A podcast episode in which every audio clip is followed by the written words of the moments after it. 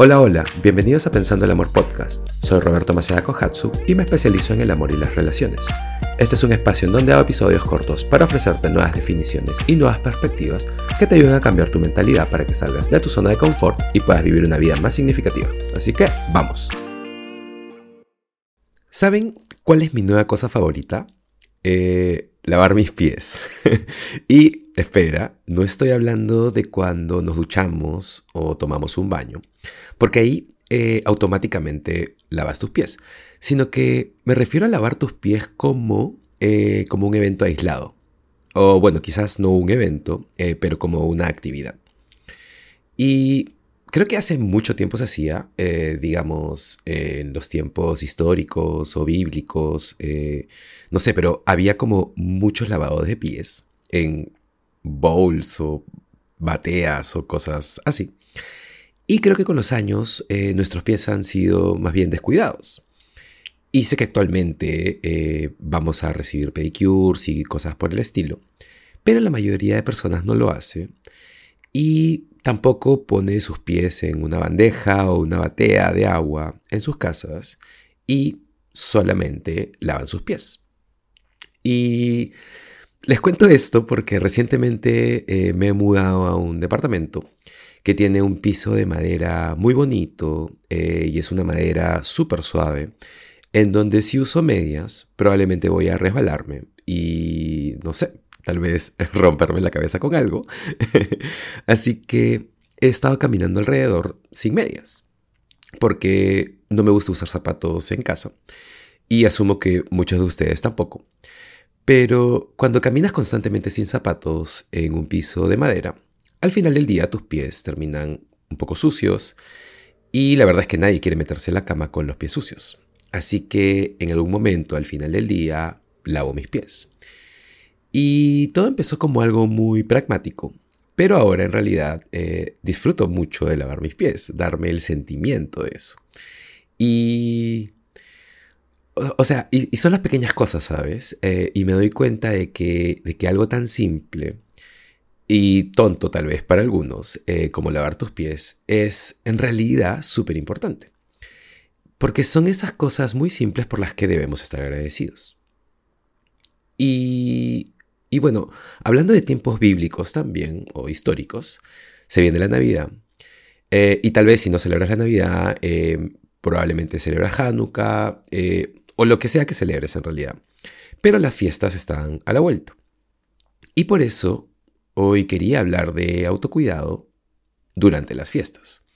Porque creo que para muchos volver a casa y las compras y todo lo que viene con las fiestas, eh, porque sucede tanto en estas épocas que es muy fácil olvidarte de, ti mismo. Así que por eso quería recordarles eh, sobre el autocuidado durante las fiestas y cómo se ve eso. Pero antes de hablar de eso, ¿saben qué cosa amo de esta época? Eh, amo, me encanta lo amable que son las personas. Están eh, eh, o sea, y esta es la cosa. Eso prueba que todos tenemos la habilidad de ser amables con los demás, porque en esta época del año, eh, y esto es cuando, especialmente viviendo en una ciudad grande como Lima o ahora que estoy en Madrid, las personas son mucho más pacientes y lo puedes sentir en el aire. Te encuentras con personas abriéndote o sosteniéndote las puertas, eh, ¿no? O sea, como que te mantiene esa puerta abierta un poco más de tiempo cuando estás entrando a ese lugar. O también tocan, tocan menos la bocina del auto. Eh, eh, no sé, no he escuchado una bocina durante todo el mes, creo. Y es como ese espíritu de la Navidad, en donde el año está llegando a su fin, en donde nos volvemos generosos, le estamos comprando regalos a muchas personas, practicamos la gratitud, eh, estamos emocionados por el, nuevo año. Y es también la época del año en donde reflexionamos eh, sobre qué sucedió, cómo fue nuestro año, etc. Y es como esa época silenciosa y pacífica eh, que te reinicia, en donde aceptas y te sientes con mucha esperanza. Y por supuesto con la música de Navidad. Y básicamente todos están en, el mood, en el, en el ánimo. Y todos son más amables. Em, y la cosa con la amabilidad es que se vuelve contagiosa, es contagiosa. Y entonces cuando alguien abre la puerta para ti, tú también quieres sostener la puerta para alguien más y, así, ¿no? Eh, y bueno, en realidad desearía que eso fuese así durante todo el año. Desafortunadamente, solo en esta época, así que hay que aprovecharlo. Pero no te sumerjas en eso y te enganches con toda la, la amabilidad que está sucediendo.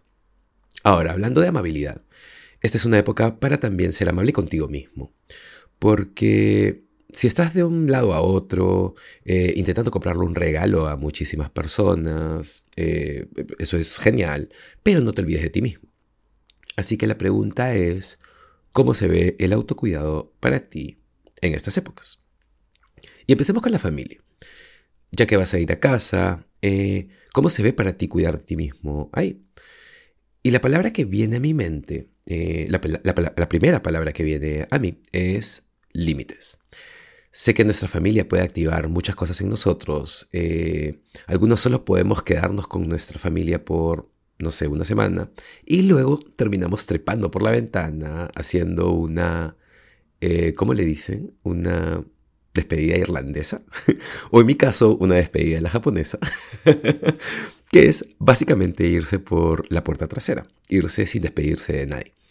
Eh, de hecho, yo soy la persona que nunca se despide de cada persona cuando se va de una fiesta. A menos claro que sea una comida, una fiesta pequeña de cuatro personas. Ahí sería muy difícil hacerlo. Pero si voy a una fiesta y hay más de diez personas, usualmente me voy en silencio sin despedirme de nadie. y, no es que lo haga por cobardía o miedo, pero es algo que siempre he hecho, eh, no sé. Pero bueno, para muchas personas, eh, después de algunas horas con su familia, quieren hacer eso. Así que límites. Y tal vez este año también intenta, mm, em, cuando vayas con tu familia, intenta entenderlos más. Establece esa intención. Porque creo que muchas veces eh, vamos con nuestra familia como, como alguien altamente reactivo. Y solemos ir muy cargados. Eh, y no sé, y de pronto nuestra mamá, eh, tu hermano, tu hermana, papá nos dice una cosa y se enciende todo. Entonces, también intenta ver un lado diferente de cada miembro de tu familia, un lado que no hayas visto antes. Porque creo que empezando por ahí eh, y al mismo tiempo estableciendo límites, en donde si las personas quieren cosas de ti o, o ponen sus opiniones o juicios sobre ti o lo que sea, intenta practicar la amabilidad, intenta hacer que este año sea el año en que visitar a tu familia sea una experiencia que puedas disfrutar y sea significativa. Y escúchame, solo eres un miembro de tu familia y entiendo eso, pero tienes mucho poder, tienes mucho más poder del que crees. Y el poder es eh, el autocontrol y la capacidad de mirar hacia adentro que has desarrollado y que muchas personas se olvidan de hacer. Entonces, eh, establecer límites, mantenerse en calma, establecer límites, eh, observar a cada miembro de tu familia y su historia y su crecimiento. Trata de ver un lado de, de ellos que no hayas visto antes y que realmente aprecies no el lado de ellos que, eh, que no te gusta, obviamente. eh, no añadir más leña a tu, a, tu al, al, fuego de tu familia disfuncional, sino más bien es como, eh, hey, este es un lado de mi mamá que nunca he notado o visto. Eh, porque estaba muy ocupado huyendo o no aceptando o juzgando. Pero este es un lado que en realidad me gusta o este es un lado de mi hermano que en realidad admiro. Eh, trata de notar esas cosas. Y creo que eso va a ayudar a bajar el fuego y ponerte en un estado de ánimo mucho más suave y pacífico. Y así puedas sobrevivir a las fiestas con la familia. Ahora, con los amigos también, mucho, mucho eh, autocuidado, ¿sabes?